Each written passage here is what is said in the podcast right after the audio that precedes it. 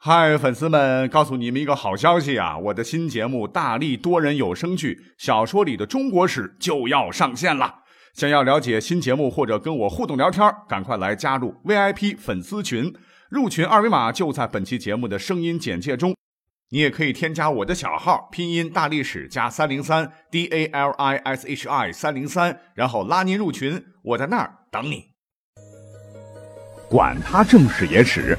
这里只有大历史，大力讲的历史正在播出，欢迎收听本期节目。那我们爱好历史的朋友都知道了，我国历史上第一个皇帝是谁呀？是秦始皇。那从他这儿开始呢，在历史的长河里啊，朝代更迭，大浪淘沙呀。有的政权，有的朝代呢，刚露头冒个泡就完蛋了，而有的呢，国祚上百年。是起起伏伏，无休无止，奔涌向前。我们今天呢，就专门讲一期前者啊。换句话说，就是讲讲在历史上啊存在感极低的朝代，或者是称帝的割据小朝廷的故事。因为有很多了啊，我们今天就随便挑几个啊，讲哪算哪。我们今天要讲的第一个小朝廷呢，叫做桓楚。那这个楚呢，不是春秋时代的那个楚国啊，是东晋末年的那个楚啊。那么历史学界又称之为楚朝。哎，这你可能没听过啊，没听过就对了。那么话说呢，当年三国归晋呐，没想到这个八王之乱啊，刚大一统的国家立马陷入了一个大分裂时期，少数民族入主中原啊，晋朝的一老一少被迫南渡，在南方建立了一个东晋小政权。我们要知道，东晋建立的时代呢，依靠的很多的门阀呀。所以，东晋王朝的司马家族啊，只能长期和几大家族共天下。这换了十一个君王，是苟延残喘了一百年。当时把持朝政的主要是王、宇、桓、谢啊这四大家族。那这四大家族当中呢，有一个家族世代是为曹魏政权服务的，当年是曹爽手下的亲戚。那司马懿发动政变，干掉了曹爽。曹爽的政权就落到了司马家手中了，那这个家族就是桓家。在当年灭曹爽的时候呢，跟着曹爽混的都被司马家血洗的干干净净，唯独这个桓家呢，侥幸流了点骨血啊，偷偷摸摸的经历了司马懿篡位，司马家改位为晋，一统天下，繁衍生息了下来。啊，也许是祖上有德，等到东晋建立的时候呢，这个家族又出了几个能人，桓家又东山再起了。一跃成为了东晋时期的大门阀，那等到东晋末期，更是力压其他家族啊，成了能左右东晋王朝的巨大势力。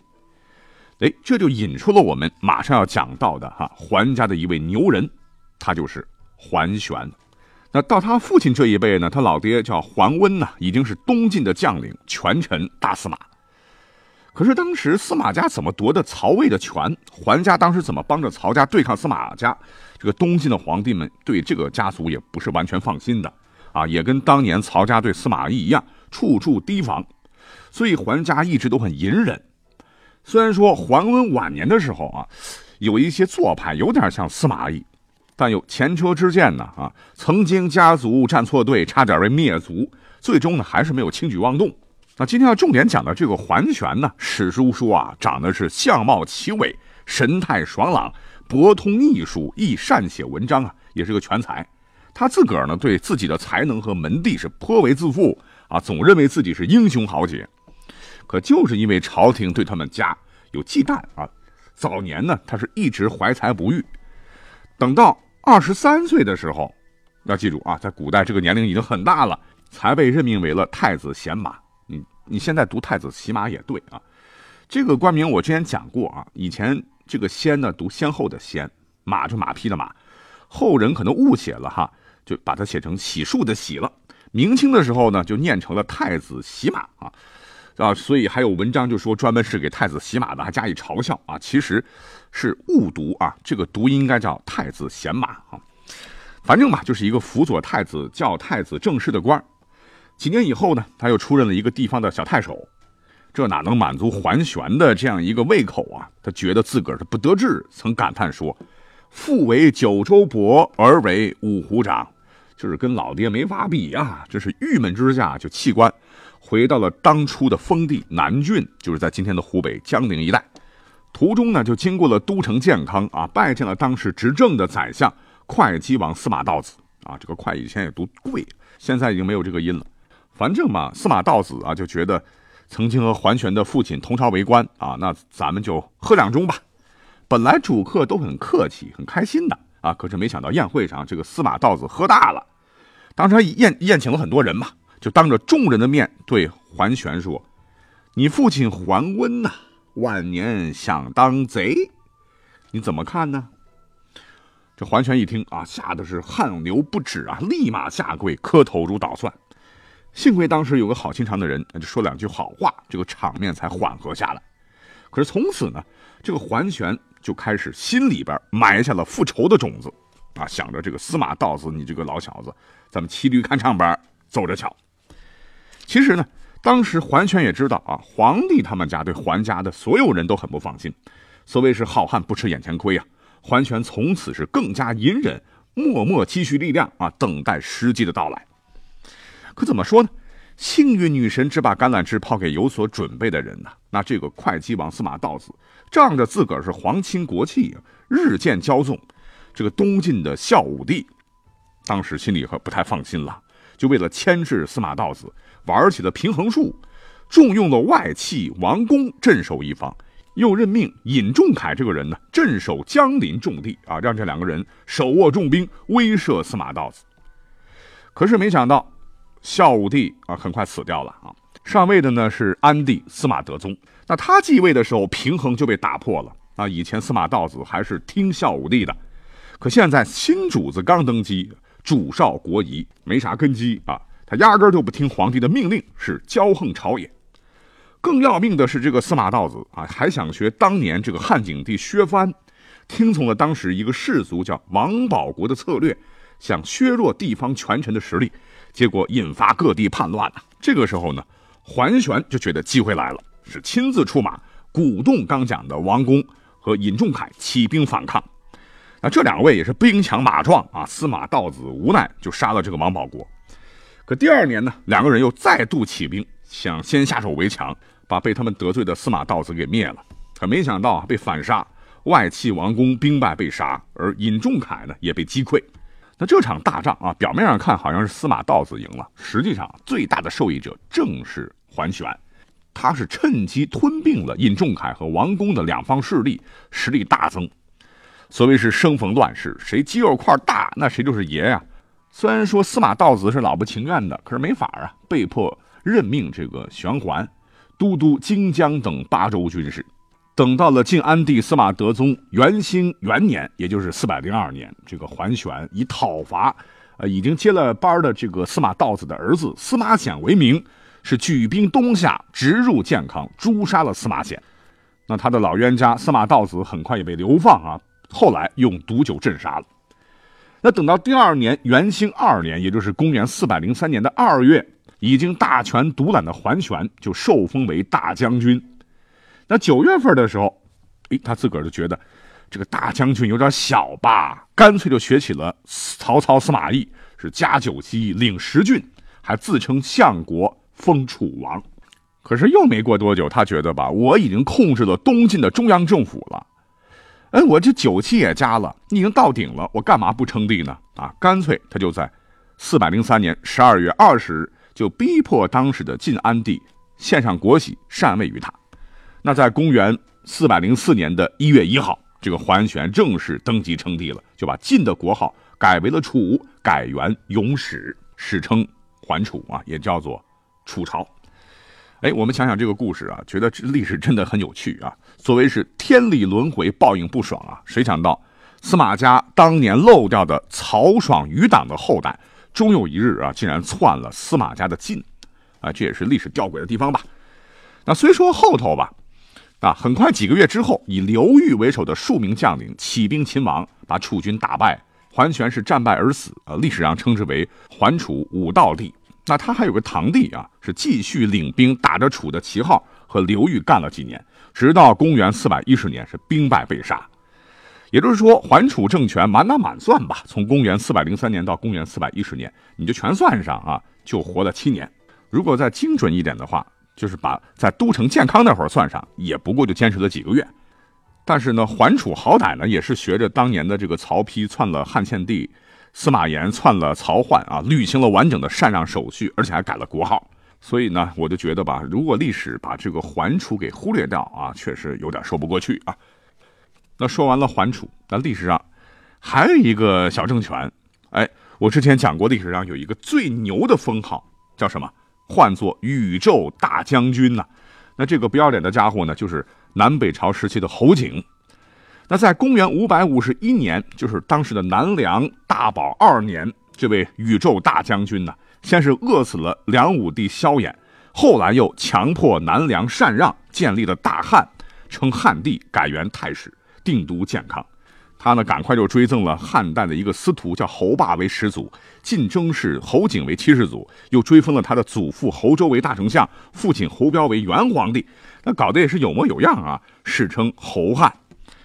可是，在公元五百五十二年，就太史二年的时候，这个侯景就被陈霸先、王僧辩击败。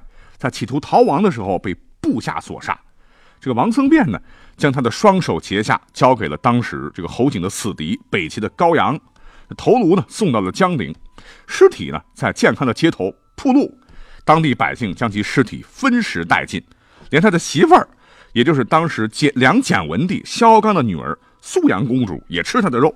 这尸体烧成灰以后呢，人们还不罢休啊，将其骨灰餐酒喝下呀。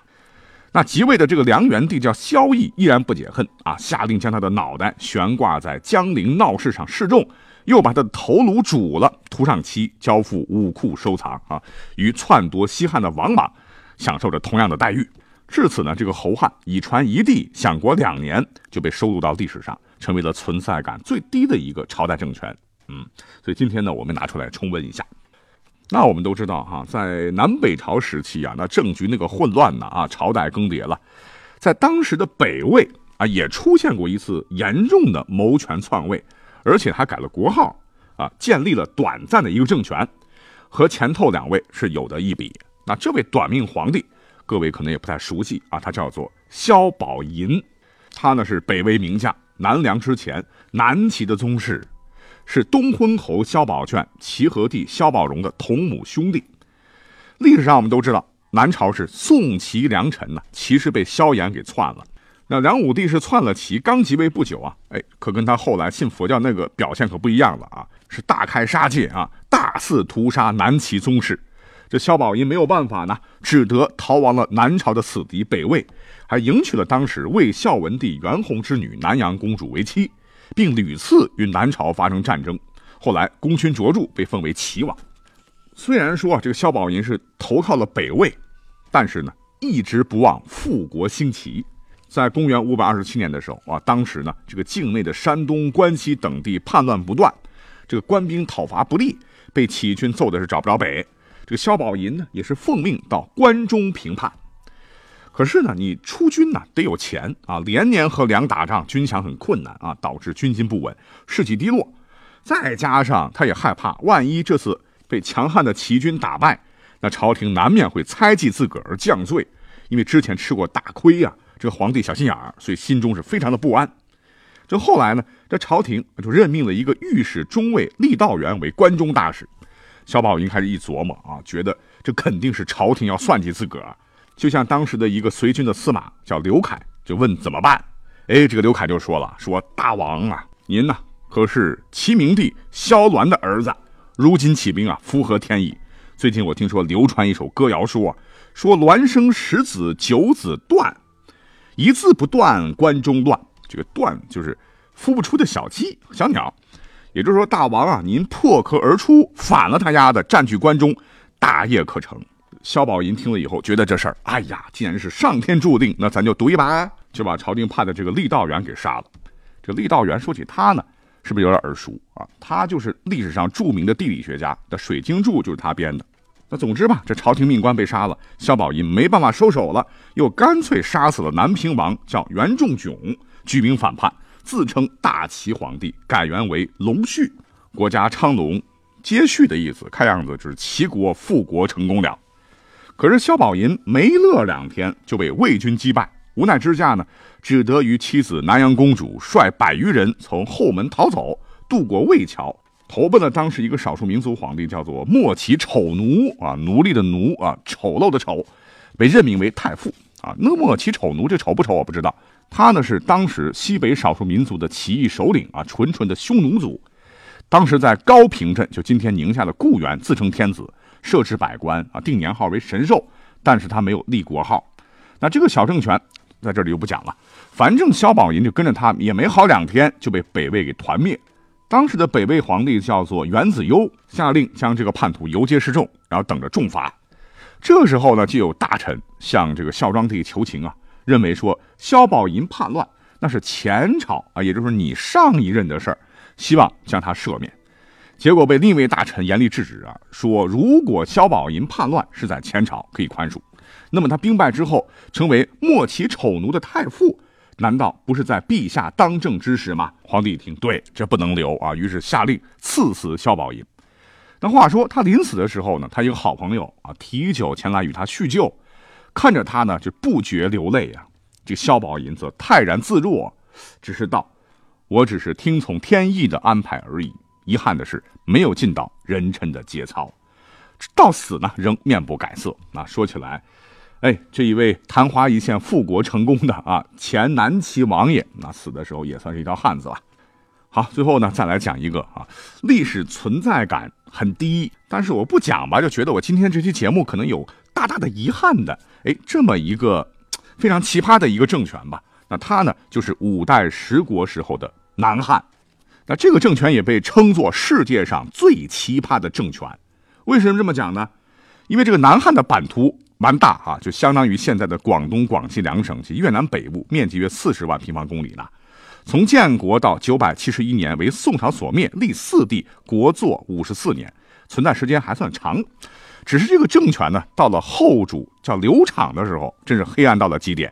因为这个刘昶呢，昏庸无能啊，不会治国就罢了啊，他革命性的制定了一个千古未闻的国策，那就是他觉得太监们是最忠心的。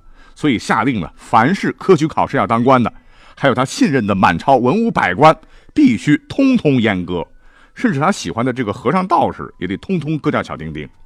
那于是乎呢，整个南汉政权乌烟瘴气啊，趋炎附势的大臣们纷纷净了身，想谋个一官半职的那些儒生们也忘了孔孟之道啊，自个儿割了小丁丁啊，最后这个 南汉就成了名副其实的太监之国。南汉被灭的时候呢，光是被杀的这个专业的阉割技术人员就多达五百名，连当时的宋太祖赵匡胤听闻都大吃一惊。